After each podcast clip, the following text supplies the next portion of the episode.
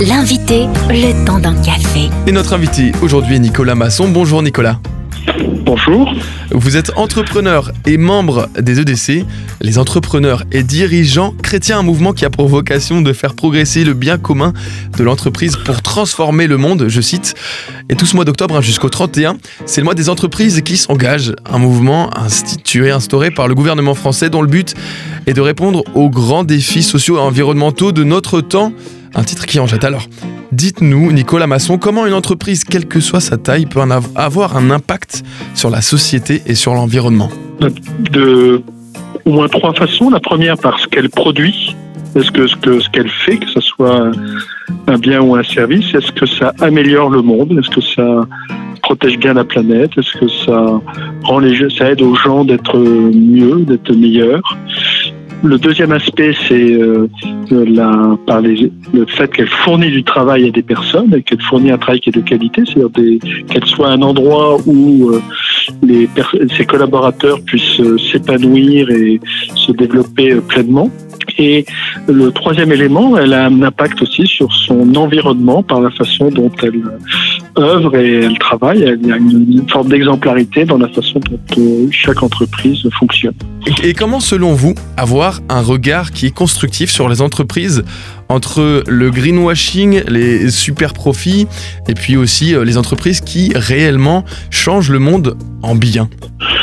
Il me semble qu'il faut regarder euh, les entreprises du quotidien, celles qu'on a autour de soi, et qui, euh, dans la façon dont elles fonctionnent et par ce qu'elles font, bah, se dé... font, le mieux possible. Euh, Aujourd'hui, euh, au sein du mouvement, les, les membres euh, cherchent à, faire en sorte que l'entreprise soit au service du bien commun, que ce soit davantage au service de leurs collaborateurs. Alors c'est pas, c'est des choses modestes, hein, mais c'est des choses qui sont essentielles parce que sans, sans entreprise, sans le travail, eh bien, il n'y a pas de vie possible. Hein. on est venu sur Terre euh, et quand on est sur Terre, d'ailleurs dès la Genèse, hein, l'homme est mis dans le jardin d'Éden pour en prendre soin, donc pour travailler. Le, travail ou l'entrepreneuriat, qui est une autre façon d'en parler, est nécessaire à, la vie, tout, la vie de l'humanité tout court. Et vous vous intéressez notamment à la solidarité en entreprise. Alors, quelle place a-t-elle cette solidarité actuellement et quelle place devrait-elle avoir?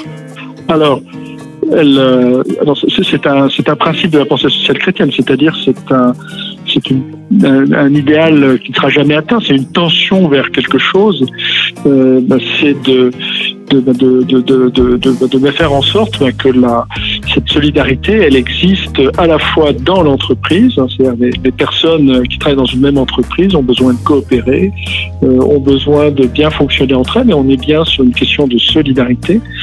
Moi, je, je, sais que dans, dans ma propre entreprise, il y a eu des situations euh, où, notamment avec le, le, le, le Covid, eh bien, il a fallu faire des choix et ces choix, on les a fait ensemble et, et ça touchait des choix salariaux. Il a fallu les faire ensemble et il a fallu que chacun soit solidaire des choix qui ont été faits.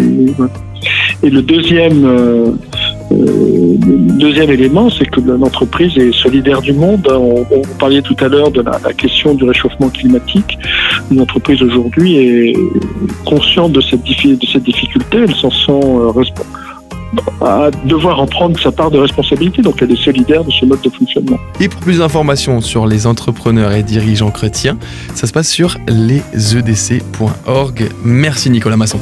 Retrouvez ce rendez-vous en replay sur farfm.com.